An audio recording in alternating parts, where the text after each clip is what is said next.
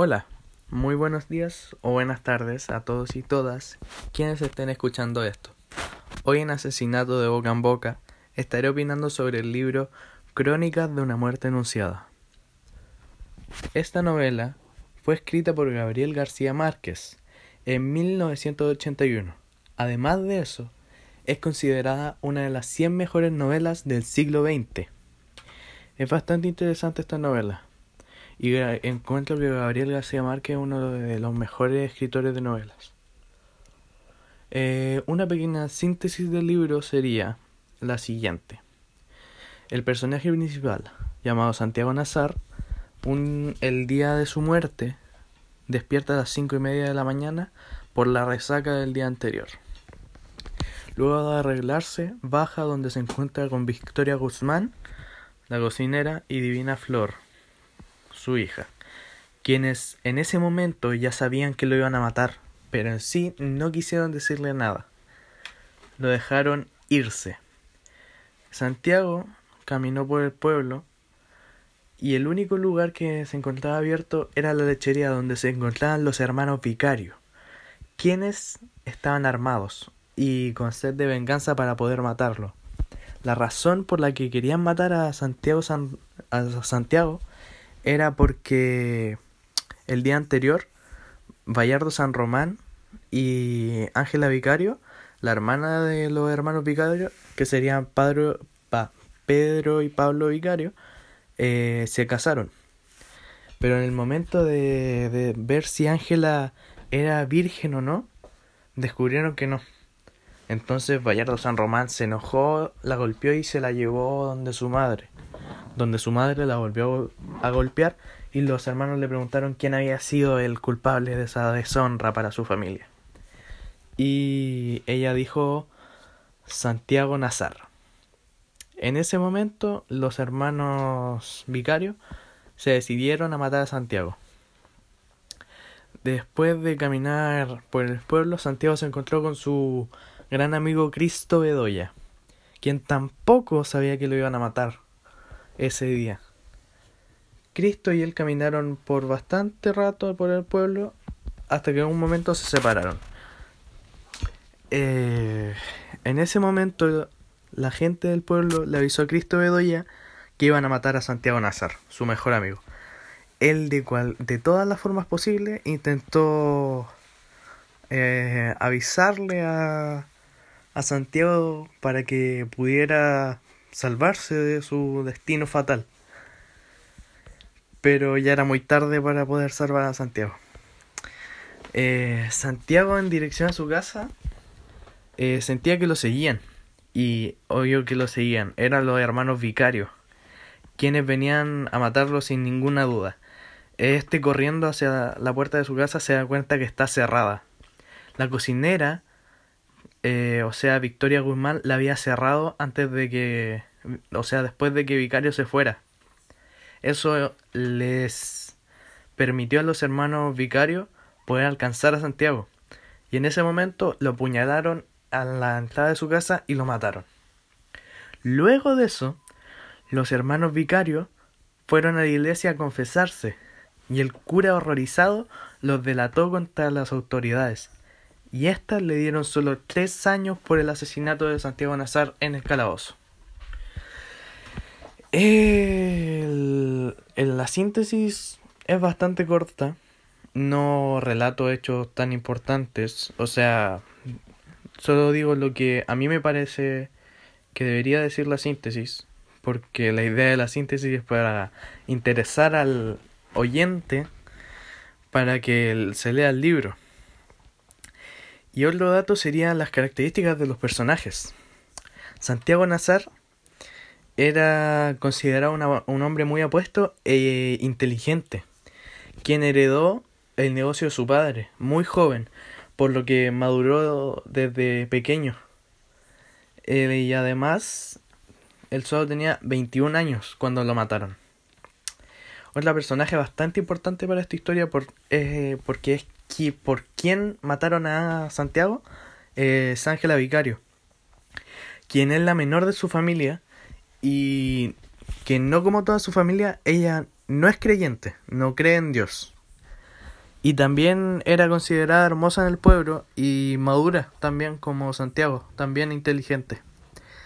Y los asesinos de Santiago, o sea, Pedro y Pablo Vicario, eran por parte de Pedro poseía un carácter bastante agresivo y prepotente.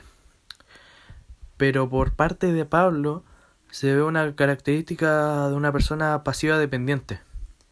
Y este estado mental pasivo dependiente es un estado mental donde las personas dependen demasiado de las demás para poder satisfacerse mental, eh, emocional y físicamente. Eso puede ser también como un problema de autoestima o cosas así. Eso demuestra que para mí yo creo que Pedro era el que tenía la personalidad fuerte y convenció a Pablo de matar a Santiago. Eh, Pedro también era bastante encajaba bien muy bien en el papel del machista tradicional por lo agresivo por lo prepotente por las típicas características de cualquier machista y los hechos más concretos o importantes son cuando los hermanos Pedro y Pablo Vicario eh, se deciden a matar a Santiago. De, no pensaron en otra manera de solucionar su problema. Yo creo, por mi parte, que una manera más, menos violenta hubiera sido, no sé, ingeniar un plan para arruinar el negocio de Santiago, el que le heredó su padre, y así llevarlo a la quiebra o cosas así. No, yo por mi parte, yo creo que no, no era necesario matar a Santiago. Solo por mi parte. No sé si la persona que estoy viendo esto piensa lo mismo, pero por mi parte yo pienso que no era tan necesario matar a Santiago. Que podrían haber hecho eso que dije antes, que podrían haberle destruido el negocio y cosas así. Eh, he hecho bastante importante es cuando Bayardo San Román se, se da cuenta que Ángela no es virgen. Y ahí es donde se demuestra lo retrógrada que era la sociedad en esos tiempos con la virginidad. Porque era muy exigente con que una mujer llegara virgen al matrimonio.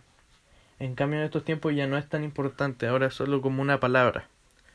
Pero en esos tiempos era tomado una mujer si no llegaba virgen al matrimonio, era tomada como una mujer fácil, que una cualquiera, por decirlo así. Pero mm, en estos tiempos ya no se toma así.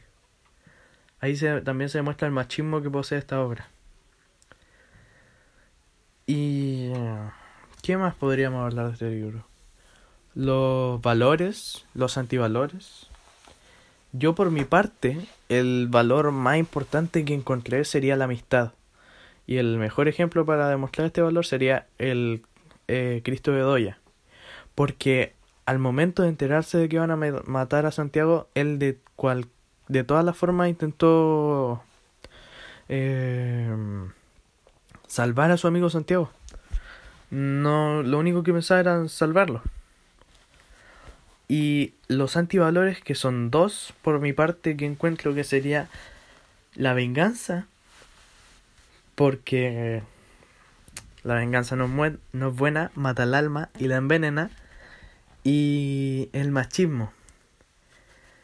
Pero yo creo en sí que el más grande que se muestra en la obra sería la venganza. Porque a causa de esta se produce la muerte de Santiago Nazar.